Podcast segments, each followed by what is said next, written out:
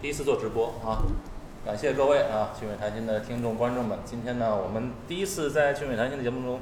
做一个直播，给大家分享什么好呢？在新加坡如何做生意这个话题啊，这个话题很有意思，所以呢，呃，当然呢，这个要请两位专家来跟我们谈一谈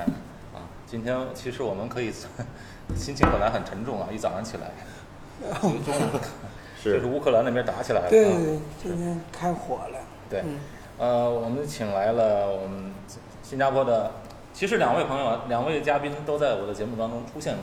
对一个是老朋友王简，一个是老朋友王可。大家好，王简呢是新加坡的企业规划移民专家，王可呢他是新加坡的税务专家。嗯啊，，我们也是两个人。多年的老朋友了。对，以前上过节 目。今早上还有一个人在问我，哦说：“哎，你以前说那个在新加坡那个 ACC 那个我们哦，在喜马拉雅上我们录的。对，那个上次在我家里录的对那对次。对有一个朋友还问 我，哎嗯，那个会计师，那个会计师王先生是是是谁呀、他还在找，因为他、哦他认错人了，他就把另外一个人问当做你了， 哦，让人聊起来了。是是，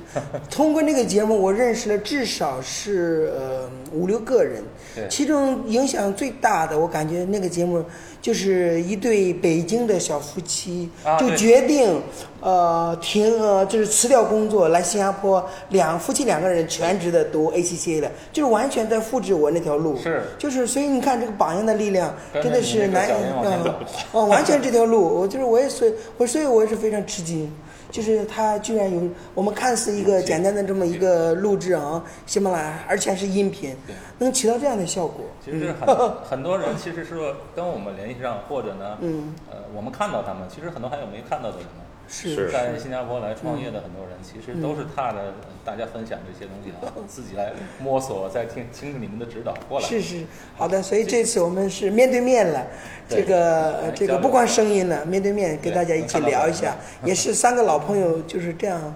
啊，以聊天的性质来轻松的， 对对，最近的新闻最大的新闻就是新加坡的这个呃那个上调消费税，还有这个财政预算案的一个政策刚刚公布，嗯这个就跟我们那个财务方面啊和税收方面很有关系。嗯能不能请两位谈一谈？嗯我我我知道的啊，我对我影响最大的就是那个消费 税嘛，对吧？是是消费税二零二三年开始增加到百分之八，二零二四年增加到百分之九。嗯啊对，是那个我查了一下，一九九四年的消费税才百分之三，一九九四年的时候吧，到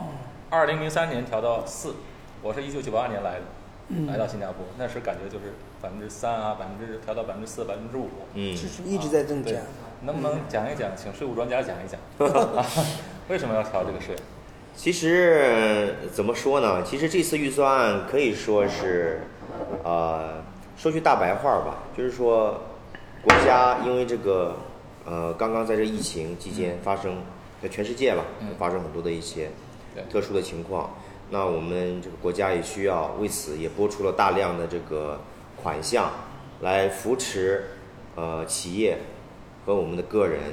能够共度这个疫情。嗯，那需要钱，就需要有资金的来源。对，那资金来源其实各个国家最主要的就是来源于税收嘛，啊，所以税收的调整这是个必然的情况，必然情况。所以这次的这个税收政策基本上还是围绕着三大点，啊，还是围绕三大点，因为新加坡的主要的税收就是企业所得税、嗯，个人所得税，还有就是消费税，啊，这三大项，啊，那呃呃消费税呢，啊，像刚才你所分享的啊，根据在接下来的两年阶梯式的递增百分之一，嗯最终到达百分之九，对，啊，然后另外一个就是对这个顶尖的这些富豪们的税收政策嗯，啊，也进行一个阶梯式的一个增加，从现在的二百分之最高顶线百分之二十二升到了百分之二十四，嗯，对，啊，那因为个人所企得税这是对个人所得税哈，个人所得税，个人所得税。那企业所得税上，这个整个的呃还啊没有太大的一些调整，那主要是对企业在这次疫情期间受到很大冲击。政府还是比较对这方面还是很多的关注。是嗯啊，也是为了一个新加坡的是长远的一个发展。另外，之前人我们一直在谈，哎，是否是要对这个资本利得税嗯要征收呢？我看政府还是比较谨慎的，没有做这一个动作，因为这个动作的影响是非常巨大的。嗯那么也是很多企业家来新加坡，那么来投资设厂，嗯那么分红就没有，就是这一块没有税的话，是一个极大的吸引。如果这一块如果是有税的话，那就会改变整个的一些行业的，就会发生一些变化了。是所以政府是是慎重的。是对，尤其这边又是财富管理中心，嗯是是会吸引影响这些人们做财富管理的地方。因为你这样做的对话，你可能跟现在我们政府积极推的这个加办可能相抵触了。是对，是嗯，是。是所以现在我问个小问题啊，还有人问我，就是哎，我在公司里啊，我要办个企业分红，就拿那个我们每每年企业的分红，那是没有税的是吧？嗯，也那是个没有税也是没有的。啊，没有没有算税是个人所得税吗？不算，也也不不算。算报税的时候根本不用提，哦不用管，因为哦这个是在公司里已经记录在我们公司的账上了。嗯所以这块儿和许多国家还是不一样的，是对吧？嗯嗯，还有一点就是，呃，我们那个就业准证啊，S 准证的收入这个门槛儿又提高了是啊是，，嗯这个请移民专家来谈谈。这个好像这两年连连在提高，是嗯，这个这个任何的这个趋移民的趋势永远是越来越高。嗯，对于这个薪水，那么 EP 由这个四千五提到了五千，是那么 S Pass 那么是由两千五提到了一个三千，所以这样的情况下，对于呃，其实不光是对薪水的要求，那么对个人的素质，对我们的这个整个的经验，其实都有很高的要求。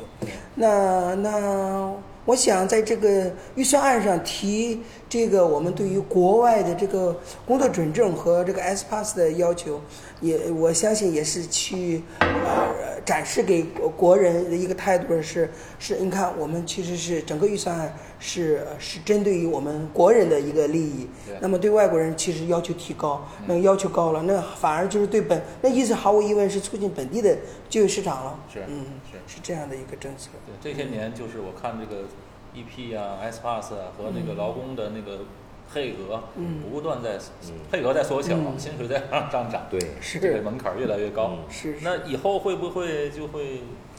如果对创业的人可能影响并不大，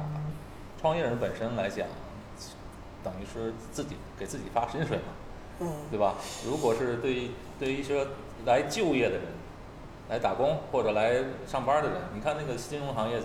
金融行业更高，啊嗯，是多五百块，对多五五百块。嗯如果刚毕业的话，还很难挣到这个钱啊，是嗯，是是，他是要一定有经验的人。对对，好，今天我啊，我们回到主题啊，我们回到主题，就是今天本来我们就是想讲一下在新加坡做什么生意好。两位呢都是呃在新加坡给人家创创立公司，帮公司指引啊指导这个公司的走向啊，以及负责一些运营这方面，他们很有经验。我想问一下，其实许多人也在问我啊，有创业的想法，在新加坡，大家总有那个创业的那个冲动啊，就在从了上班以后啊，工作以后，总是有那创业的。那最最常见的，有的人说，哎，我要开个咖啡馆儿，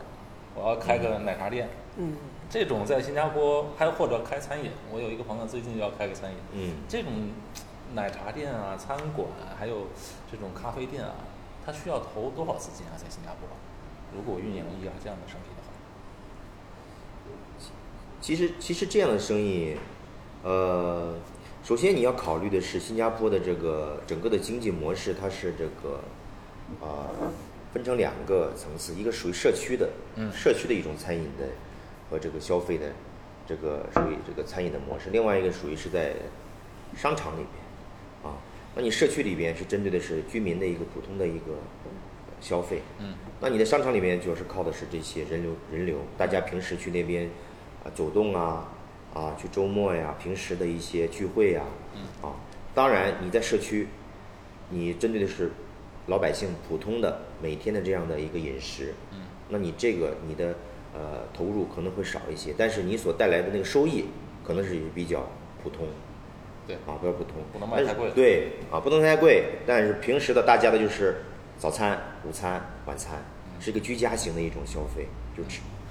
吃的舒服对啊啊，差不多就行了。但是在商场或者是一些聚会场所，那就不一样。大家是一种情感的交流，有一种聚会，生日宴呐、朋友聚会呀、啊，还有一些是一些商业的一些交际呀、等等一系列。那你在整个的氛围上和你的这个餐饮的这个呃要求上，那你的要求的层次就不一样了，对对是多元化的要求。那你在这个地方的话，你所你所涉及到的租金呐、人工啊，你这个就跟普通的社区餐饮是不一样的。是所以在创业的过程中要注意什么？像这种，所以假如我有个十万、二十万，我去投入，能大概或者甚至三十三四十万这样投入，能大概做个什么样的生意？嗯，最近我就接触了几个，就是刚才呃你也提到，呃，好像我们感觉做一个小生意比较容易入手，因对为因为看起来呃看起来也很简单也花不了多少钱嘛，对很简单嘛买。个咖其啡实机就可以了。其实最近我在遇到一个一个朋友，呃，我的好朋友了，他其其实打算开一个餐馆儿，就是他的预算，我认为他的预算就是说，他实际的花费远远高于他的预算，为什么呢？因为你当你去哈、他做的是一个呃商场里边一个呃一个餐馆儿了哈、那么充满了很多不确定的因素。你知道，任何一个国家，其实说它是不同的这个法律法律，我们的法律呃要求不一样。比如说餐饮项目，嗯那么我们的对于这个环境环境局，那么对于这个厨房的要求，那么我们的这个油这个这是这个垃圾嗯油烟对油的过滤，油池油池，那如果没有的话就要做。那烟呢？你你的你的我们的排烟系统是否符合政府的需要？嗯如果这个店接手过来，它是以前做的，那么现在政府的呃已经变了，哦，这个变这个这个变可好？那你要找供应商，你可能就为这个一个排烟系统，你可能要花两万三万。啊，那么电路，那么你需要让找专业的人士，那么去认证我们整个电路的系统是否是正常，嗯 那么有需要有个证书的，那么这个这个钱可能前一个字就是五 千块，所以在在新加就坡光。是说认证，你会遇到过很多个事情嗯，所以我给我的朋友说，我说你，你最你等你店开业的时候，你一定会瘦十斤肉，他一定会瘦，真的，我能我能看得出来，这么一个好，完全不像，当然不是一个非常大的店，但是它五脏俱全，你的要求，那么人的准备，那么刚才我们谈到这个 S Pass 和和这个 EP，那么他的厨师就是用 S Pass，你厨师在本地你想想能请的，，本地的配额是是至至少要有九个本地人，现在你是才能配现在是一个九个九九个九个你才能够哎实对现一个。我们国内的，比如说你要做上海菜，你要做东北菜，你一定要从国内找厨师是过来嗯对，所以你这个配额我要请这个九劲个人才能请一个厨师。请一个对中国的厨师哦，那一个厨师不行嘛？你给他两个厨师，那你要可能是18个人哦二九一十八，那得多大的规模？嗯，所以所以就是这就是一个现状了。对，是所以这是这些不确定的费用哦，你是很难那你的预朋见到的友。租金租多少钱？租金，呃，我我因为在疫情期间，我感觉是比较容易谈这个租金，因为现在这个对于屋主来说是一个心理的一个劣势，对因为好多店倒闭啊、关门呐、所以从只要租出去，我我觉得对于店主来说，他们的心理处于一个劣势的状态，那么租金不会很高，那么那么当然，但刚才那个但是呃不老高冯也说在商了，场里也少不了吧？老冯说了，因为不同的地方，你在商场，你在邻里之间，嗯对，那么那是差别很大的，差异性很大嗯，差异性很大。那每一平方尺可以从从三块钱到到十六、到十八、到二十，甚至到三十三十块钱都有。你比如说我们的怡丰城，这样大概就是二十大几，将近三十一平方尺。二十三十可能还不是最好的位置。对，如果你在社区，可能就是三块、四块那、五块一平方对尺。嗯，那就做一个大概二三十个人坐的地方，大概也要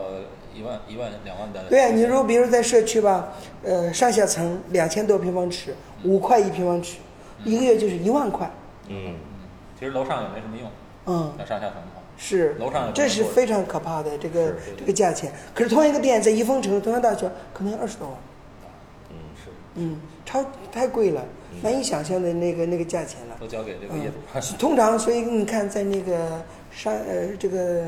商业区里边儿店面有的是不是说非常大，因为拿太呃费用太高了。所以啊，就是这个规划，很多人有这个创业冲动的时候，想做生意的时候，嗯呃，你们的建议是什么？就是你在做之前就要把这些事儿想好。我我建议我的建议是在开在做任何事情，他要见两个人，啊，第一，其实就是我们的财务方面，嗯，在税务方面，哎，这么这么的一个我们会计公司。对那嗯另外呢，他要去见一个律师，去规划一些潜在的法律方面背景。这两个，一个一个公司永远离不开这两个人，嗯会计师、律师，所以这两个人能够帮助他规避一些潜在的风险和麻烦。嗯所以这是我的一个体会了。 还是要把钱，第三个就是把钱准备足了。嗯，这个预算非常重要了。嗯，不过新不过新加坡对这个中小企业或者是这个新创业人还是有很多的政府，我觉得能给予的，其实是政府在尽可能给嗯予，因为在整个的商业模式当中，它有一些固定的这些东西需要去进行的，这个费用呢，你是有些少不了。对，但是对于这个本地的这个政府能给予的一些政策，我觉得还是蛮不错的了，啊蛮不错的。嗯，至少你的整个的政策把握上，比方说你申请，啊、从你注册公司开始，到你进行相关行业的，呃，这个可以完全开张，不管是餐饮还是其他的，嗯那呃，整个的流程嗯非常清晰，开公司，开办你的银行账户，嗯然后申请你的相关的这个营业执照，嗯整个程序和政府的流程就非常的清楚和清晰，就这些都是可预见的，可预见的。所以就像刚才呃这个老王说的，就是在这过程当中可能有一些非预见性的，就是说需要会计师和律师在这个正常的程序当中所你是你所涉及不到的一些呃可以说是一些这个经验之谈，嗯避免在这过程当中有些东西你是不知道的。对啊，这实战当中你会发现，哎，原来这个事儿没有，那个事儿没有，对这个是跟整个的政策流程没有关系的，嗯所以这些就需要我们这些这个呃你们会计见过师的这些对事情太多了嗯啊啊！我之前我朋友也是有一个也是这样的案例，就是我遇到说，我说你租房子之前，你要确保你这个租赁的这个场所可以符合你的这个需要，嗯有可能你的、你的、你的、你的之前的那个屋呃那个那个租客，他所从事的行业，啊是是政府许可你这个这个物业可以进行的，嗯可是你这个行业，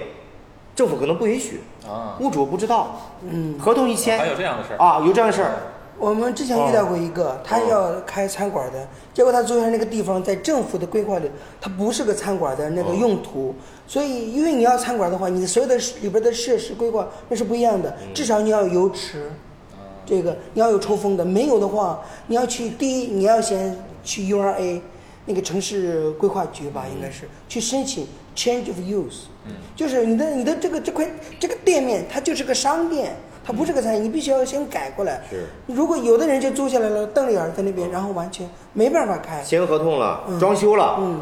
所有的这些前期的都都花出去了，啊等着要剪那个剪那一刀的时候，发现政府不批不让你啊卫生局那边过不去。啊，这个前期的这个设备可以说是做这个，如果是能批，那还算是好，嗯很好的一个情况。万一不能批怎么办？即使批了哈，你做前期的，我我称之为基础工程，嗯、那个那是花一大笔钱的，那是至少那个空调啊、排风啊、油烟系统啊这些，那至少哈这一个不大不小餐馆儿没有十到十五万你是弄不了就的。光这一块儿就是就吧，就是弄完这个了，店里什么都看不见，嗯，都在还没算装修呢还没算装修呢，嗯，所以这是这是挺大，我遇到过这样的问题装，修啊，这个基本的基本的这个基础设施啊，装修、是是人员、租金，哇，这个真是对一大笔。所以这个属于一定要是把这想对好，所以这个属于是商业行为当中你所不预见的，所以需要有一个很好的规划。嗯，但是在整个的运营当中，你会发现政府其实很鼓励。嗯为什么？因为新加坡首先刚才咱提到这个消费税，对吗？嗯对那新加坡对于这个你的年收入，你的企业收入低过一百万的企业，你不用注册那个消费税，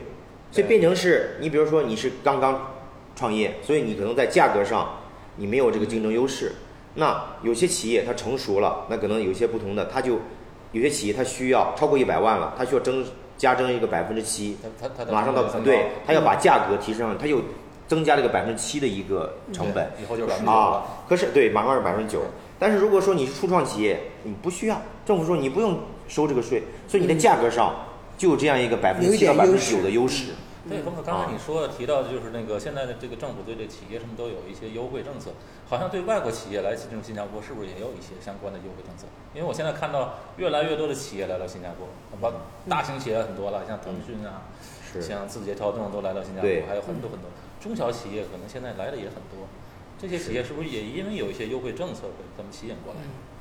呃，首先这个政策，新加坡一直鼓励外国的优秀企业来到新加坡，那其实它有很多的综合因素的一个一个体现嘛。那其实新加坡呃一最主要的是什么？它有一些自己的一些对一些企业的一些呃充满具有竞争力的几个优惠的计划。嗯你比方说，如果你是要在新加坡设立区域总部，嗯啊，或者说你是这个属于是呃大宗贸易商，嗯在这些计划下呢，你都可以跟政府申请到百分之十，甚至有可能申请到百分之五的这样一个优惠税率，哦这是不多见的，在发达国家不多见的是，啊那企业税呢，国国外很贵的，啊也，就相当于是啊，说，当你的企业足够大的时候，嗯那么对这个国家是有达到一个有贡献的嗯一个层面的时候，他就给你一个好的汇率，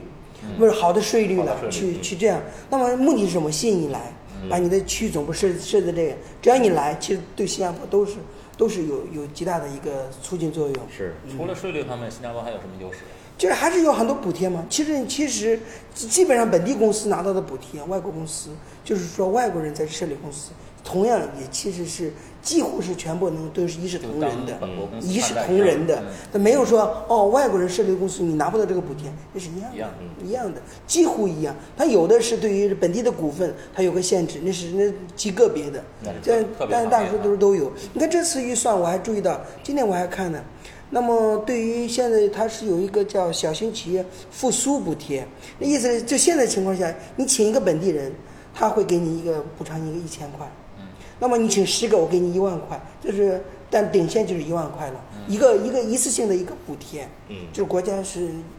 就对于中小企业其实扶都持是扶持。其实那呢我，疫情嗯期间就是呃国家补贴的这些员工的薪水啊，这个方面外国公司、本国公司也都是一模一一样。样，一视一同模仁一一样视同仁，啊就是外国公司照样你也是，你不需要申请，你定期的支票寄到你的寄到你的公司，或者直接加入转账了，嗯是一样的。这点嗯是非常好，嗯，是帮助这些企业渡过难关。是是是那我们也是感谢政府能够在这个这两年疫情期间给我们在这个员工薪水方面有这么一个支持，非常对也是因为毕竟你的我们的营业额受到很大的冲击和影响嘛对，度过这个难关。对嗯，对，这是实打实的，真是是是是这是的真的是是给钱的嗯啊，真给是钱转账给你的。嗯是，呃，其实还有很多来新加坡，好像有一些对于一些那个好像，呃，我知道就是。呃，比如新加坡和美国之间，它有一些自由贸易协定，嗯那些有些人呢，利用这一点呢，来到新加坡设立公司，呃，这方面嗯能给我们介绍一下吗？那因为知道，反正现因为现在我们和中美之间有一些贸易，我们所谓的贸易战嘛，嗯对互相你征我的税，我征你的税。对，啊那么现在好多企业家，特别是那些所所谓的这个呃，是倾向于呃比较劳动密集型的嗯这样的，比如说服装厂，嗯很典型的。那我因为因为我呃这段时间在过去一年我在柬埔寨比较多嘛，嗯所以我就遇到这么一个情况。那么就是说，我们过去我们来自国内的好多的这个服装厂。嗯和自行车厂，我我特别注意到有个自行车组装，它就是嗯把所有零零部件弄过去，你所以你百分之二十左右的那个工作量在柬埔寨生产嗯进行，那就会认为是柬埔寨是是你的这个原产地呃原产地拿到这个证书，对吧？所以这些人就巧妙的。那么给美国直接做生意的话，他就直接，因为柬埔寨这个国家是美国有最惠国待遇，啊，柬埔寨有这个自由柬埔寨有哦，所以你是柬埔寨的原产地，别管你是哪儿的人，那么这个你就会享受。所以，所以所以那么多人，比如说我所去年有个统计吧，那么现在在柬埔寨有中国的服装厂，大约是一千五百家左右，哦就是做服装的，嗯，代加工去生产，出口欧美。代加工那边的工资又便宜，啊然后又能到美国的这个市场畅通无阻，对对嗯对，享受这样一个低，他们的最低薪水在去年是一百九十七块嚯一美金美金一个月，嗯，那算是，啊、这是那算是蛮低的吧，中国八十年代的蛮低的吧，是吧？嗯，嗯，是是，嗯，还有一些就是他们也利利用这个税收会，就是这个这个国与国之间的这个自由贸易协定对来做这个事。嗯其实本身的成本，中国的劳劳动密集型的企业都是转到东南亚、越南、柬埔寨来很多是，这是的这些企业有些企业它是这样，它还会有些企业是嗯直接过去，但有些企业它为了呃融入当地的社会，和对这个区域性的一个整体的一个把握，包括它的融资方面的一个便利，嗯所以他们也会在中间设一个新加坡作为一个总部，嗯，哦，把它的新加坡啊做对总部新加坡做一个区域总部，嗯把它的整个的布局是新加坡做总部，我可以在柬埔寨设服装厂，嗯我可以在印尼设矿场，嗯，我可以在越南做其他的一些物流方面等等。那设总部有什么好处呢？总部呢，通过这个总部对这个企，因为在新加坡啊这个这个地方，它是对整个亚细安这个东盟的十国嗯，它有一个核心的一个领导力和凝聚力，嗯所以它的整个的它的新加坡这边的政治稳定和它的这个金融融资的这个它的融资成本低，融资成本低，还有效率高，还有信誉度高，是所以以至于，而且它这个融资的这个对区域性的布局哈，它非常认可。嗯所以当你想在东南亚这边进行拓展的时候，通过新加坡这个持股，然后然后呢设设立总部，然后在各个地方设立自己的分公司，嗯做这些具体的这些就厂设的过设去立的时候嗯，这样的话。你的这个融资能力和它这整个的企业的这个扩张，还有整个的协调性就非常好。嗯，我们过去也就是曾经呃，为国内的一些、呃、比较大型的企业，他们就是这样做的，比如农业项目、农业方面的呢，那么它就是新加坡的总部，那么新加坡公司去持股菲律宾。持股柬埔寨这样，东南亚的这些国家，东盟十国，那利用他那边的什么？利用这边的，刚才刚才老冯说了，那么可能融资啊、规范呢、这个法律比较完善呢、用在这边架构是在新加坡，然后去分别去持股这些公司，而这些的国家，这些国家呢，刚才你你也说了，那么其实是享受到他那边的那个各种鼓励政策，是免税，对那么人员成本低，嗯那么呃，不瞒您说啊，这柬我对柬埔寨是有一些了解了。那么我们的这些所谓的服装厂去到柬埔寨，最多可以拿到九年的免税，哇，嗯九年免税，九年基本上你看就是，九年是相当长一段儿时间对了，，而且它嗯的环保什么各方面要求也比较低，对吧？呃，相对来说比较低对，嗯，但是但是慢慢的这些慢慢地这些国家也在增增加。您说到这个环保也是。就就如果是一个相对污染型的企业，如果光环保这一块发生的费用也是不少的了就即，便因为它这是些国家也在改变，也在提高，也并不是说完全去牺牲我们的资源去赢得这这走以前的老路，现在也在变化，嗯是，这就是新一代的这样这个我我所看到东盟是十国这样这些改变了。说你们嗯你们你们 DMC 在柬埔寨的分公司现在也是承接了很多国内企业的一些业务，是吧？对对，他们去投资设厂，那么我们从头到尾就是从公司的注册以及政府的这个，因为因为大家涉及到一个语言的障碍，语言的障碍，因为我们中国人去了，嗯还有嗯，信任啊，那么肯定是不会讲高棉语，嗯但是英文可能呃有的会讲，有的不行，嗯也呃但是那边的人呢又不会太会讲这个英呃。呃，会呃英文他们也可能是有的好，有的一知半解，有的不错，但是他们呃不会讲华语，嗯所以中间是语言障碍非常是严那我们是又懂华语又懂英文英文嗯的，这样的话就在中间做个桥梁了，避免了很多呃企业家又是走新加坡走一些弯路。嗯又是新加坡的总公司，所以是这个是各方面，的所以这样的话，是这是我们这个因为这个原因，我们去到那边的。是是。好，我们再回到新加坡啊。嗯好那如果一个企业来新加坡，呃，开办一个企业，通常它要需要什么样的满足什么样的条件，或者通过什么样的方式才能？因为有很多人他是，我我在国内有个企业，但是我想是不是在新加坡试试一试，我这个企业可能也能享受一些政策，或者我这个企业在新加坡发展能不能逐渐的到这个东盟十国去发展，嗯通过新加坡这个桥梁。嗯呃嗯，通过这方面你有什么建议？嗯我觉得两个层次吧，两个层次。刚才我们去讲的是一个公司的逻辑，另外其实还有一种方式是一个从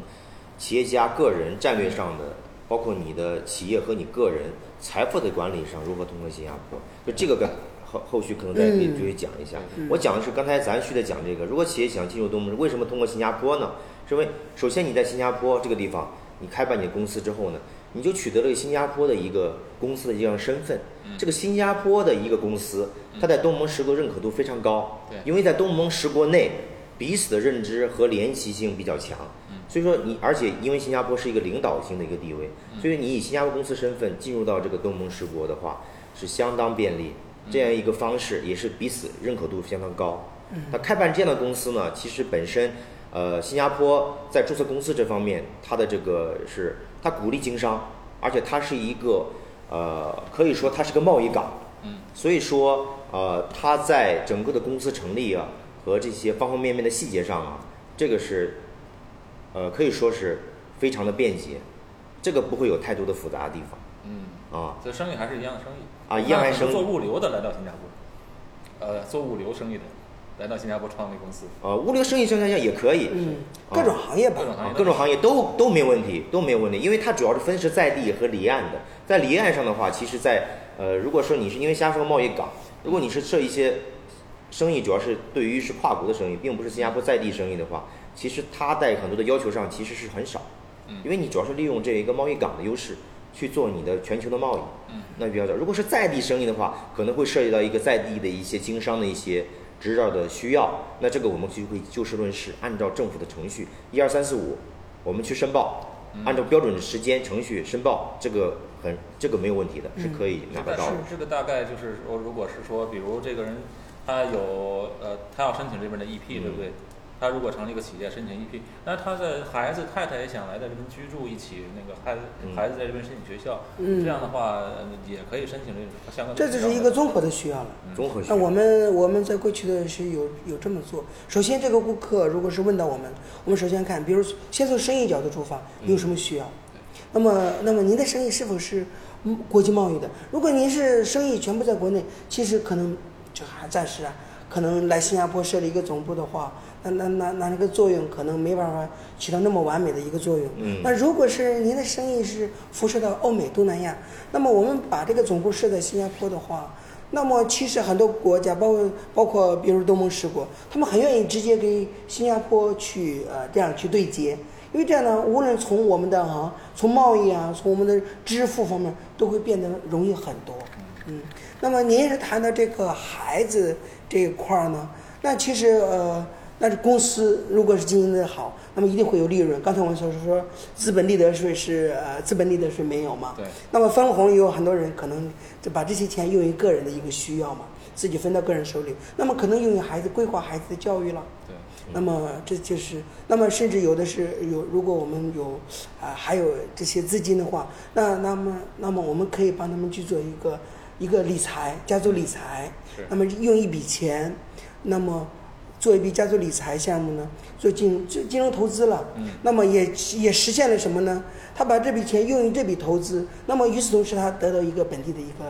一个一个身份，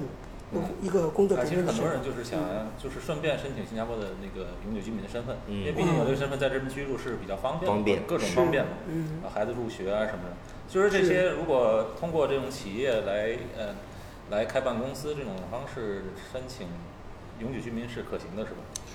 是可行的。可行那么第一步先拿到 EP 了。第一步那么你这个 EP 就是这个工作准证，我我们可以严格来说，因为这个翻译好多种，我们就称它就业准证比较好。嗯那么这个是相对来说比较呃比较高层次的一个准证了。嗯对那么为谁呢？高管呢？企业的高管、企业的呃董事、董事长，这这样的一个呃设立的一个准证。那么这个准证就是最好的申请绿卡的这么一个工作准证了。嗯这种准证是创是处于创业准证还不是？呃，广义上属于创业，但不是真正的那个创业。是嗯呃，因为创业如果英文来说是哎 entrepreneur pass，、但是其实这个是我们称之为呃另外一个名词叫自雇。嗯，所所谓的你自己开个公司，你自己聘请自己，我我做公司董事，嗯我我拿一个我拿一个工作签证，那么我得以用这个身份在新加坡运作我的公司。当然，这是拿你您自己的准证之前，其实还要对新加坡本地的。刚才我是说了，你任何外国人想拿新加坡的工签，一定是需要先对本地的就业市场有贡献做一些贡献，你要先招聘本地人了，对，所以是这样。嗯，嗯，是。呃，达到这个条，通常两年或三年以后。原来是呃嗯这申个要申看请你公司的运营情况，它的衡量的批批批不批准 PR 的条件就是嗯要衡量你公司的运营状况。是是是方方面面，嗯，还有就是你这个也要也要看，有些企业就是政府对这个企业的这个呃渴慕程度。嗯如果有些企业这个或者一些项目是新加坡政府大力去积极扶持的，那你这那就如果你在你商业计计划书里面，我们能政府嗯能看到你的这个力度和你的一个认可度的话，那你这个就相当容易了对，啊。还有一种情况，其实很多很多人在中国，他就他有一笔资金，嗯他有一笔资金，他也不想去创什么业，他就是想单纯把这些资金做投资理财，那么呢，顺顺便做一个公司，这种形式就是那个家族办公室。这个叫叫嗯是最近也算是比较火的嘛，嗯叫做对办公室。为什么比较火呢？因为因为它等于是它起到了好几个作用嗯，它这是可以说是它是我这么说嘛，它好像一个集大成者，嗯就是集了集集什么呢？第一，它这边设立一个公司，它有一个平台，嗯那么我们能够进行投资，嗯做金融产品投资，那么它还能够借此能够实现一个身份，那么家里另外还有传承，嗯，对，那么传承，另外还有呢，这个家族办公室，新加坡的这个呃，对于家族办公室定义呢，是我们所有的收益是免税的，所以所以是税务规划的一个、一个嗯事情，所以是综合的。这这这个家族办公室满足了很很多人的一个综合需要，嗯。所以是蛮受欢迎的但了。是家族办公室它有一个门槛儿吧？门槛儿大概多少？ 呃，门槛儿啊，门槛儿其实政府没有严格的门槛儿，但是很多人讲啊五百万新币，嗯但是我不知道是哪儿来的。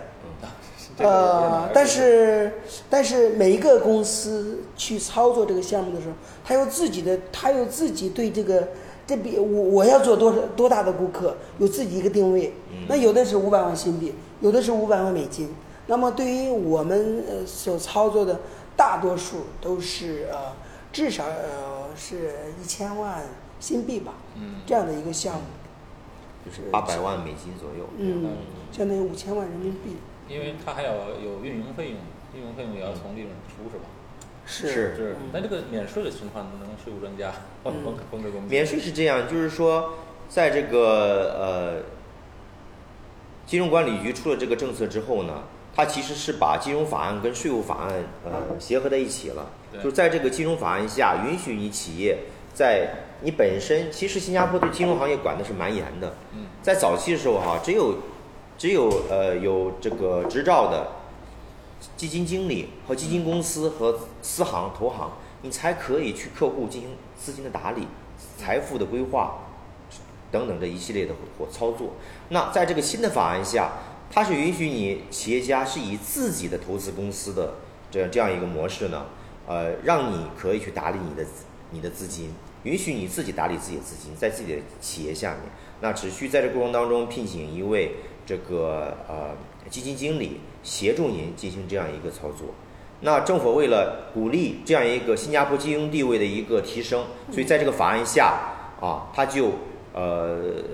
在税呃在这法案下呢，就提出了这样一个免征税的一个优惠的政策的一个加强。就是刚才我们说一个企业，如果企业在这创办企业，它要交那个企业税，对，那这个呢，它就不用交企业税吗？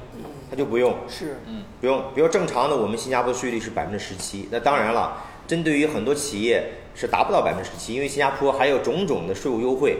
啊。你比方说是这个，呃，我中间插一小段儿，比方说你的企业啊，你的企业如果说你的呃这个应纳税的利润